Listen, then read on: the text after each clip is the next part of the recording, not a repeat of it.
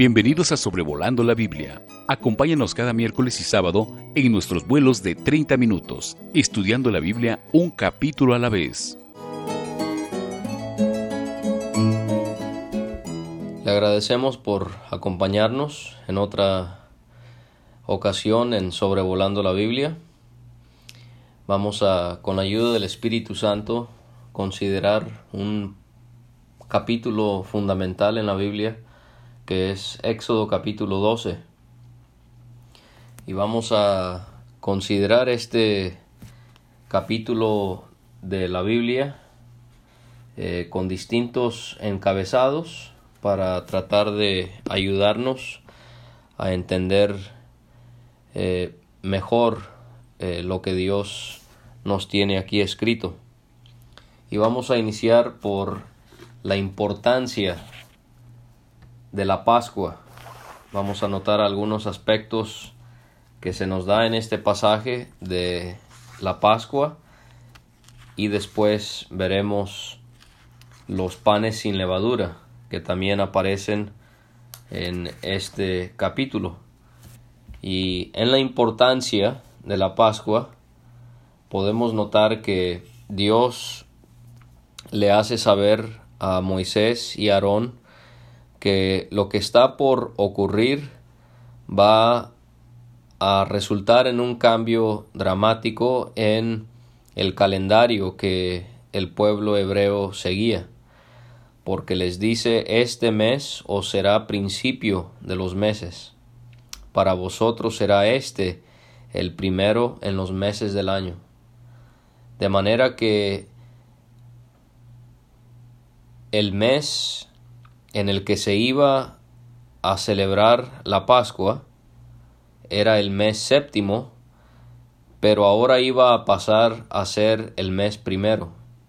Este mes, con el tiempo, durante el cautiverio, fue que los meses eh, en el calendario judío recibieron sus nombres. Este mes va a ser llamado Abib, de manera que el mes séptimo el mes Aviv, ahora con la Pascua va a pasar el, a ser el mes primero. Y esto nos hace pensar en cómo Dios está a punto de redimir a su pueblo y cómo la redención siempre cambia todo para bien. Israel va a ser redimida y todas las cosas van a cambiar para ellos, para bien. Y esto sin duda nos hace pensar en los cambios tan bellos, tan profundos que la redención ha traído a nuestras vidas. Nosotros hemos sido redimidos y toda nuestra vida ha sido renovado y regenerado por el Señor. Este mes de Aviv eh, era el tiempo de la cosecha. Aviv significa espigas verdes y esas espigas verdes que se iban a manifestar en este tiempo, en este mes, nos habla de quizás la nueva vida que iba a tener Egipto y también nos señala la nueva vida que nosotros tenemos en Cristo por causa de su resurrección. Su muerte y su resurrección nos han permitido morir al pecado y comenzar una nueva vida. Y Pablo nos habla de eso en segunda de Corintios, que el que está en Cristo nueva criatura es. Las cosas viejas pasaron, he aquí todas son hechas nuevas. Pedro habla de ser renacidos por la palabra incorruptible eh, el Señor Jesús, Él le habló a Nicodemo acerca de la necesidad de nacer de nuevo y Pablo, él en Tito capítulo 3 nos habla de la regeneración. Así que podemos encontrar algunas cosas que nos hacen disfrutar más lo que tenemos en Cristo en la importancia que debía de tener la Pascua para Israel, que el mes séptimo ahora pasaba a ser el mes primero. En segundo lugar, notemos las actividades en la Pascua, las cosas que Dios le pide a su pueblo realizar en esta primera Pascua y vamos a ver eso en tercer lugar, el significado, la definición de la palabra Pascua. Y aquí vamos a encontrar entonces en las actividades lo que cada familia hebrea iba a hacer esa noche y también vamos a considerar no solamente esa noche sino cada año.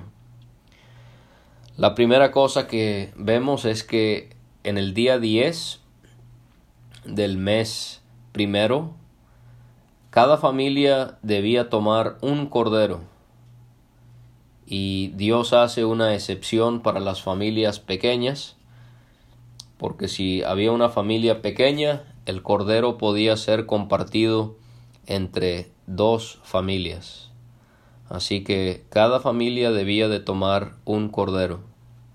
Y cuando pensamos en este animal, eh, que de paso podía ser de las ovejas o también de las cabras, no solamente eran de las ovejas o, un borrego, sino también podía ser eh, un chivo. Interesante, lo voy a mencionar, que cuando Israel debía de celebrar la Pascua eh, en el templo, podemos ver que también había la posibilidad de que ellos sacrificaran vacas en la Pascua para ese entonces, pero para la primera Pascua podía ser de las ovejas o de las cabras. Y cuando pensamos en especialmente el cordero de las ovejas, podemos pensar en cómo la Biblia nos traza tanto ese hermoso tema de Cristo como el cordero. Y esto es lo que queremos hacer no solamente en Éxodo 12, sino con cada capítulo de la Biblia, poder resaltar al Señor Jesucristo. Si usted no estudia la Biblia con Cristo en la mira, con Cristo como el enfoque, temo decirle que usted está perdiendo de vista la razón principal por la que Dios nos ha dado su palabra. Así que siempre trate de buscar a nuestro bendito Señor. Y podemos notar cómo el Cordero de la Pascua nos señala a Cristo. Por ejemplo, el primer varón que fue enviado por Dios a Israel después de los profetas y después de ese silencio de cuatrocientos años, Juan el Bautista, él dijo, He aquí el Cordero de Dios que quita el pecado del mundo. Juan lo señaló como el Cordero de Dios que quita el pecado del mundo. En Juan capítulo 19 vamos a notar con más detalle más adelante que el apóstol Juan él relaciona el hecho de que ni un hueso de Cristo fue quebrado con el hecho de que en la Pascua los huesos del animal tampoco podían ser quebrados.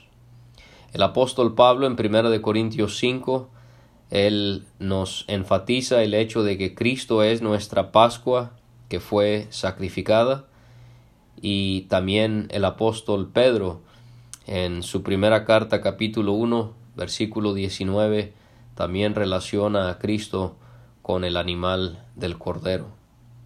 Podemos pensar en Cristo como el cordero en Éxodo 12, Él es el cordero inmolado en Isaías 53 y usted podrá buscar el versículo por lo que voy a decir, Él es el cordero enmudecido.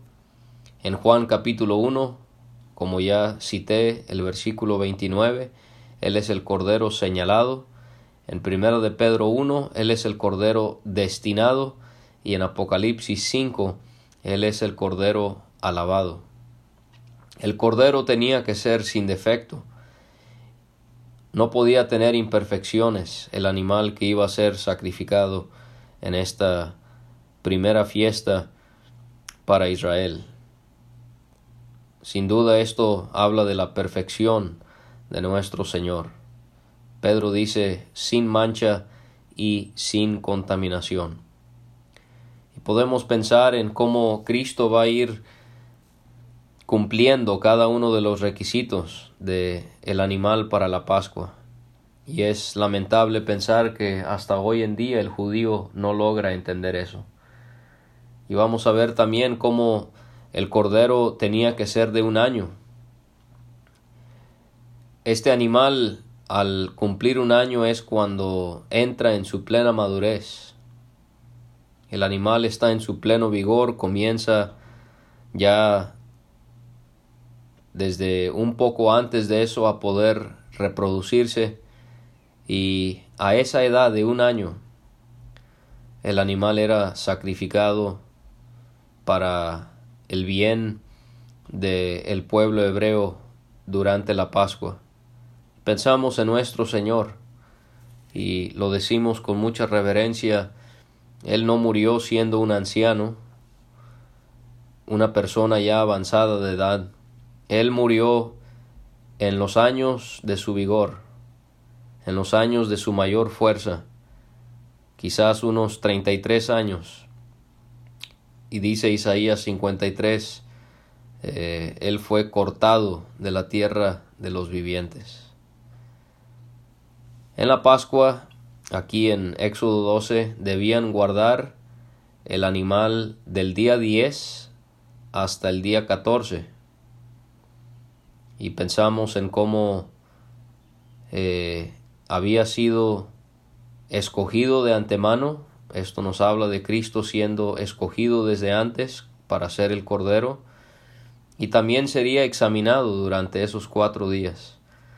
Y así el mundo examinó a Cristo para tratar de encontrar una falta en Él. Nosotros examinamos a Cristo no para tratar de buscar una falta en Él, sino para admirarnos. Y así el Señor como Cordero. Entre más lo examinamos, más nos damos cuenta de su infinita perfección. Y en el día 14 el animal era degollado, era inmolado, específicamente tenía que ser entre las dos tardes. Entre las dos tardes es interesante notar esto. No, no fue en la mañana, no fue a mediodía, sino tenía que ser entre las dos tardes.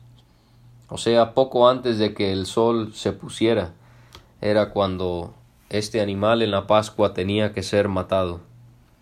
Entre las tres y las seis de la tarde, eso era el lapso de tiempo que los judíos consideran como entre las dos tardes. Y pensamos a qué hora murió nuestro Señor, el Cordero de Dios. La Escritura nos dice que a la hora novena, o sea, a las tres de la tarde, Él murió al entregar su espíritu sobre aquella cruz.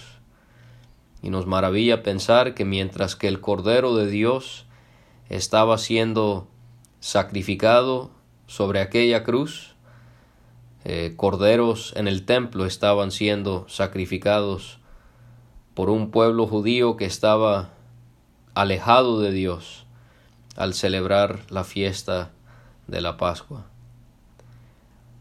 Al haber sido degollado el animal, parece ser que esto únicamente se celebró en la primera Pascua y ya no en las siguientes, pero la sangre del animal debía ser puesta sobre los dos postes y en el dintel de las casas.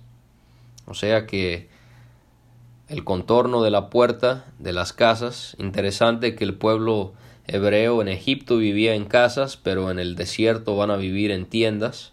Ese es otro cambio que trajo la redención.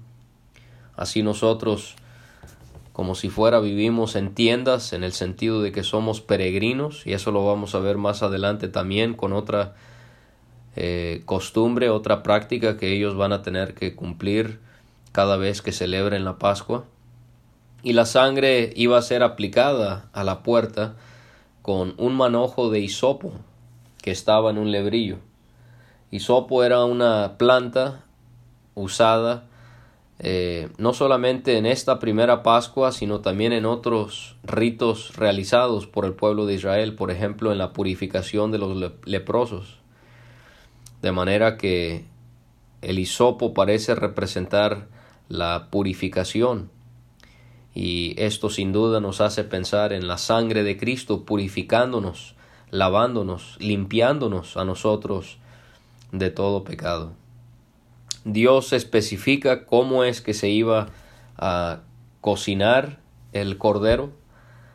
Tenía que ser la carne asada al fuego.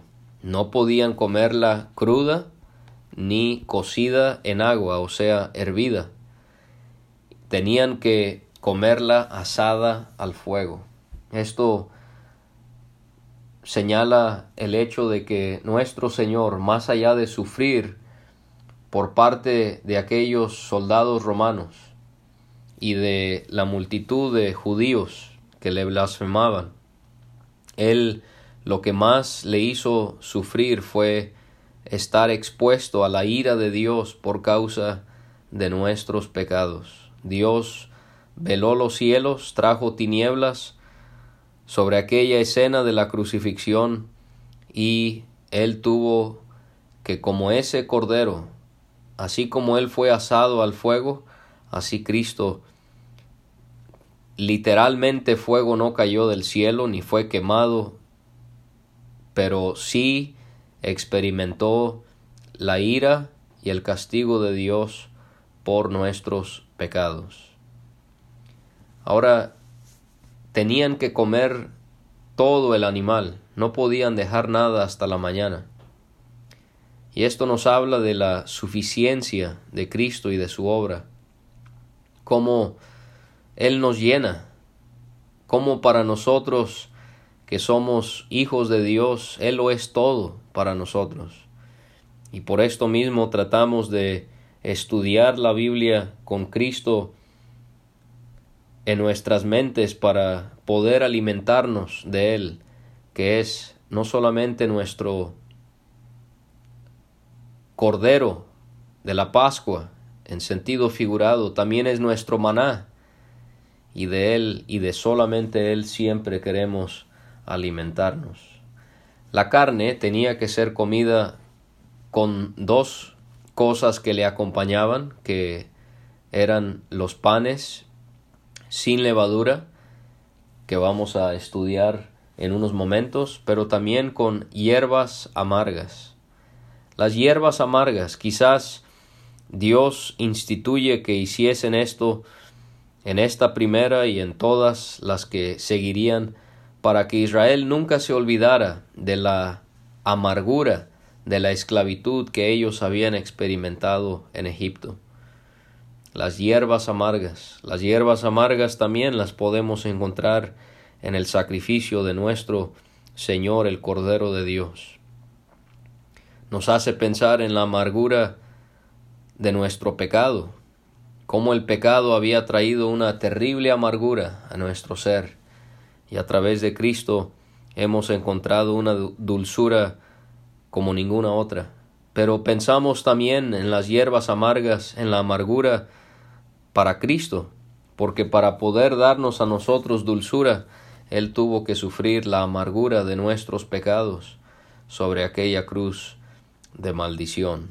Tenían que comer la cabeza, las patas y las entrañas, aparte del resto del animal, pero se especifica que la cabeza, las patas y las entrañas debían también ser comidas, no podían ser divididas.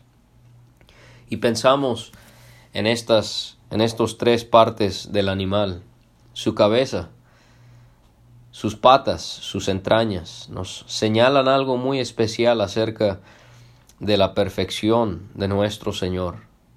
La cabeza, Pablo dice en 2 de Corintios 5, Cristo no conoció pecado. Cuando pensamos en las patas del Cordero, pensamos en Cristo y como Pedro dice de él que Él no hizo pecado. Y cuando pensamos en las entrañas del Cordero, podemos ir a las palabras del apóstol Juan, que en Él no hay pecado. El cordero tenía que ser comido en casa, no podían sacar la carne de su hogar, tenían que quedarse en casa esa noche, que Israel va a ser redimida por Dios para ser sacada de Egipto y, y así poder empezar su viaje por el desierto hacia la tierra prometida. Casi al final del capítulo se nos da otro detalle, no podían quebrar ni un hueso del animal. Y cuando llegamos al Evangelio de Juan capítulo 19, encontramos que el apóstol Juan nos señala que este es el cumplimiento de una profecía que se cumplió plenamente en el Señor cuando Él se encontraba sobre la cruz. Porque Juan dice que el soldado eh, le abrió el costado con una lanza y al instante salió sangre y agua. El versículo anterior nos dicen que como le vieron ya muerto no le quebraron las piernas, lo que acostumbraban a hacer con los que crucificaban. Y con eso en mente, Juan dice, porque estas cosas sucedieron para que se cumpliese la escritura, no será quebrado hueso suyo. Así que no le quebraron sus piernas, porque ya le vieron muerto, pero también para cumplir la profecía de que no debía quebrarse ni un hueso de su cuerpo, así como no debían hacerlo los israelitas con los corderos que sacrificaban para la Pascua. Y esto nos hace admirarnos de cómo Dios guardó el cuerpo de su Hijo a pesar de que él sufrió una muerte tan escandalosa, tan terrible, de tanta tortura, de tantos dolores que le infligieron y pensar que ni un hueso de él fue quebrado. Sin duda, este es uno de los varios milagros que podemos encontrar relacionados con la crucifixión de nuestro Señor. El cuerpo humano tiene veintidós huesos en la cabeza, los soldados le dieron de puñetazos a Cristo. Tomaron esa caña y le golpearon su cabeza con la corona de espinas, y ni un hueso fue quebrado. Tenemos veintisiete huesos en nuestras manos y veintiséis huesos en nuestros pies, y pensamos en esos clavos que traspasaron sus manos y sus pies, y ni uno de esos huesos fue quebrado. Tenemos doce costillas. El soldado sí traspasó el costado de Cristo con aquella lanza, cuando no le quebró sus piernas, porque con sus piernas los crucificados se apoyaban para poder respirar, pero como le vieron muerto, no lo hicieron, sino traspasaron su costado con una lanza, y ni una de esas doce costillas fue quebrada. Doscientos seis huesos en total, y ni un hueso fue quebrado. Pensamos en la maravilla de cómo Dios guardó el cuerpo de su bendito Hijo nuestro Salvador. Debían de comer la carne en la Pascua apresuradamente, debían de ceñir sus lomos, llevar calzado y tener bordón en mano. La idea es que estaban listos para salir, listos para ser redimidos. Y así nosotros debemos ser como el pueblo de Israel. El pueblo redimido eh, siempre está a la expectativa de lo que Dios pide y de lo que Dios desea. Los, somos, los lomos ceñidos era ponerse el cinto en la cintura. Esto permitía poder servir, poder pelear, poder caminar con agilidad. Y así Dios desea de nosotros, ahora que Él nos ha redimido, que nosotros podamos, Pedro habla de ceñir nuestros lomos, para poder servir a Dios con prontitud. Y el calzado en los pies y el bordón en la mano nos hace pensar en nuestro caminar. El calzado, el bordón dan apoyo al cuerpo al caminar y así nosotros debemos de tener mucho cuidado con la manera en la que caminamos. Esa noche de Pascua no podían salir durante la noche de su casa otra cosa que se nos dice es que los extraños, extranjeros y jornaleros no podían comer la Pascua, pero los siervos circuncidados sí. Y si habían extranjeros, que vamos a ver ellos salieron con Israel porque parece habían reconocido a Jehová como el único Dios verdadero. Si los extranjeros querían también celebrar la Pascua con Israel, debían de circuncidarse. Y esto es interesante que así nosotros para para poder disfrutar a Cristo debemos de cortar la carne. La circuncisión para nosotros ya no es algo físico, sino algo espiritual. Y debemos de cortar la carne de nuestras vidas. Por ejemplo, en Colosenses 2, versículo 11 podemos leer de eso. Y con todas estas instrucciones leemos que el pueblo se inclinó, adoró, y todos obedecieron. Y esta fue la única fiesta que Israel celebró en Egipto. Todas las demás serán celebradas en el desierto o al entrar a la tierra prometida. La tercera cosa que queremos ver de la Pascua es el nombre que tiene. Es la Pascua de Jehová. Y tiene este nombre Pascua porque significa pasar por encima o saltar por encima.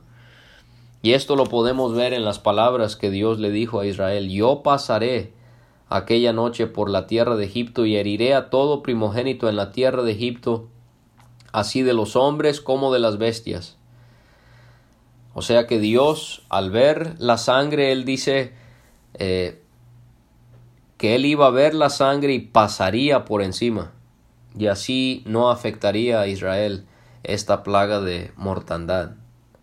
Y aquí queremos notar un par de cosas que este último juicio sobre Egipto, Dios dice que va a ser para ejecutar todos los dioses de Egipto.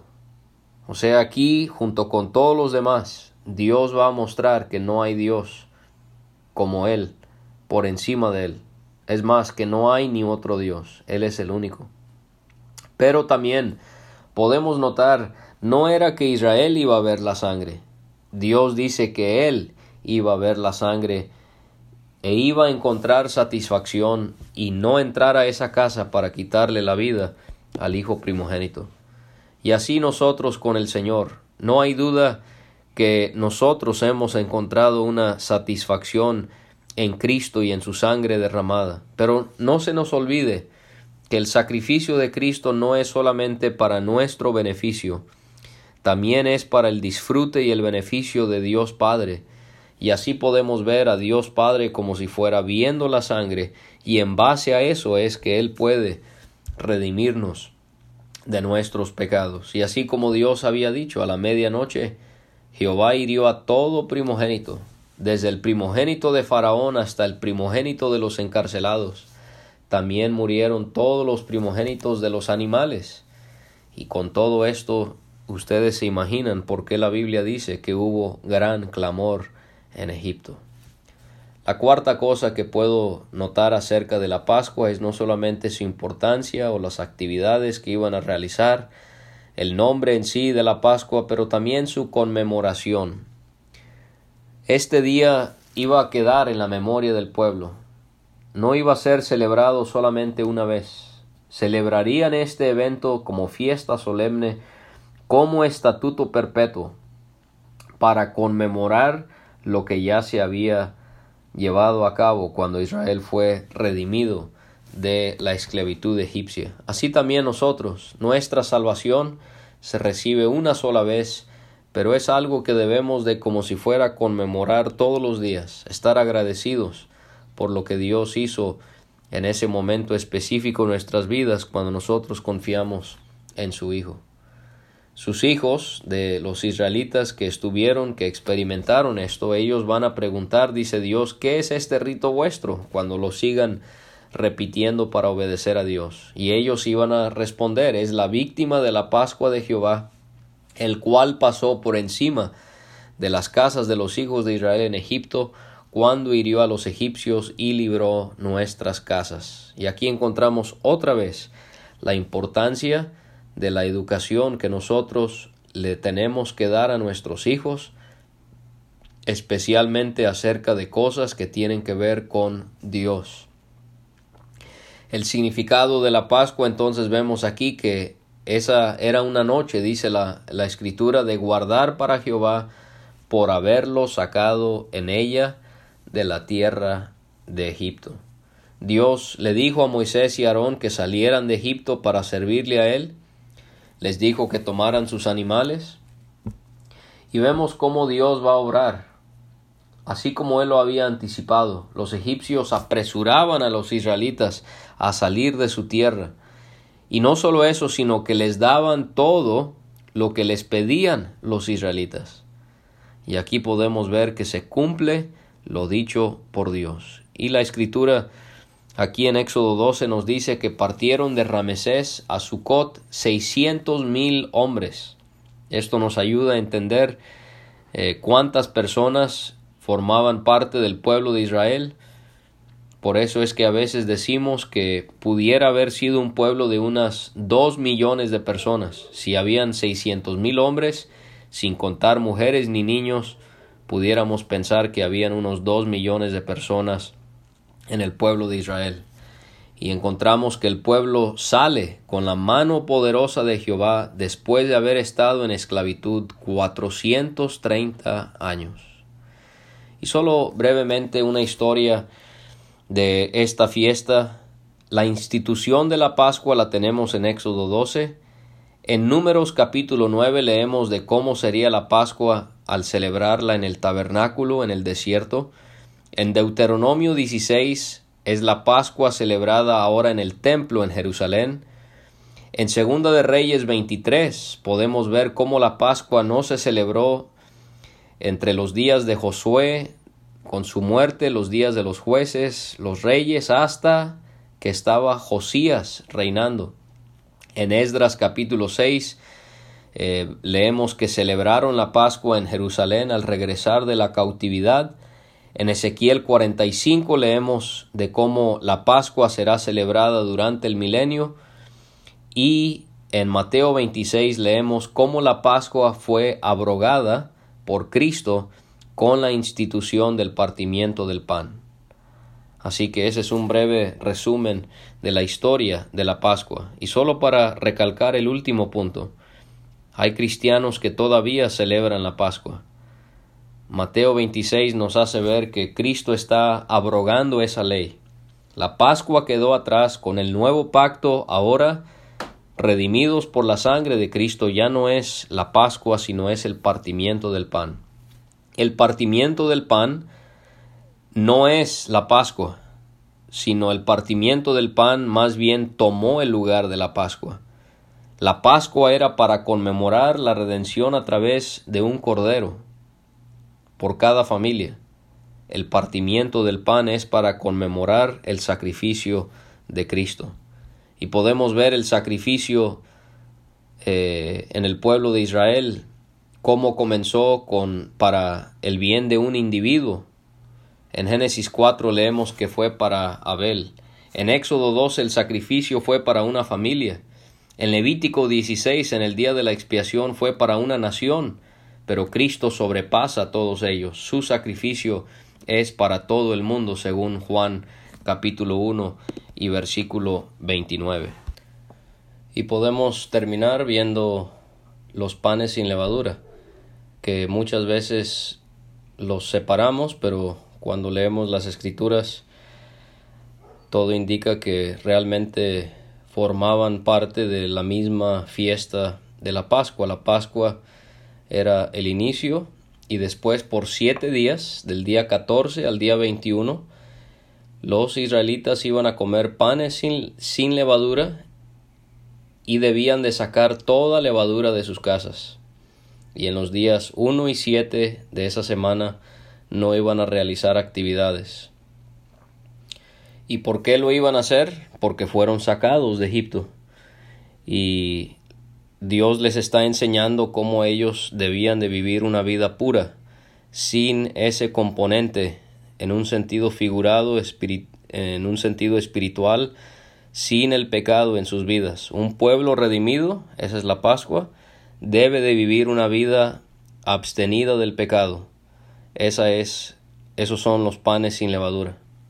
Y ese mismo orden lo debemos de manifestar eh, en nuestras vidas. Y Pablo lo señala eso en 1 de Corintios 5. La levadura representa en la Biblia falsa doctrina, en Mateo 16, versículos 6 y 12, y en Gálatas 5, 9, la levadura representa falsa doctrina, y en 1 Corintios 5, la levadura representa pecado moral. Había un hermano en Corinto que estaba en pecado, y cuando un hermano en la iglesia, que es miembro, que está eh, participando activamente como parte de ese cuerpo, si comete fornicación, avaricia, idolatría, maledicencia, borrachera o el robo, eh, ese creyente es como levadura en la masa. La masa es la iglesia y por lo tanto tiene que ser apartado para que, dice el apóstol ¿No es buena vuestra jactancia? ¿No sabéis que un poco de levadura leuda toda la masa? Limpiaos pues de la vieja levadura, para que seáis nueva masa sin levadura como sois, porque nuestra Pascua, que es Cristo, ya fue sacrificada por nosotros. Así que celebremos la fiesta, no con la vieja levadura, ni con la levadura de malicia y de maldad, sino con panes sin levadura, de sinceridad y de verdad. Y eso es lo que Dios quiere de nosotros. Nosotros ya hemos participado como si fuera de la Pascua. Al creer en Cristo, aquel que fue sacrificado por nosotros, Él nos ha redimido del pecado y ahora la cena del Señor o el partimiento del pan no son ni la Pascua ni los panes sin levadura. Los panes sin levadura representan una vida del cristiano apartada del pecado. Y Dios nos puede ayudar entonces a apreciar estas grandes verdades que tenemos en su palabra y en esta ocasión mirando Éxodo capítulo 12. Gracias por escuchar este estudio. Escríbenos a sobrevolando la Biblia visita nuestra página www.graciamasgracia.com. Hasta la próxima.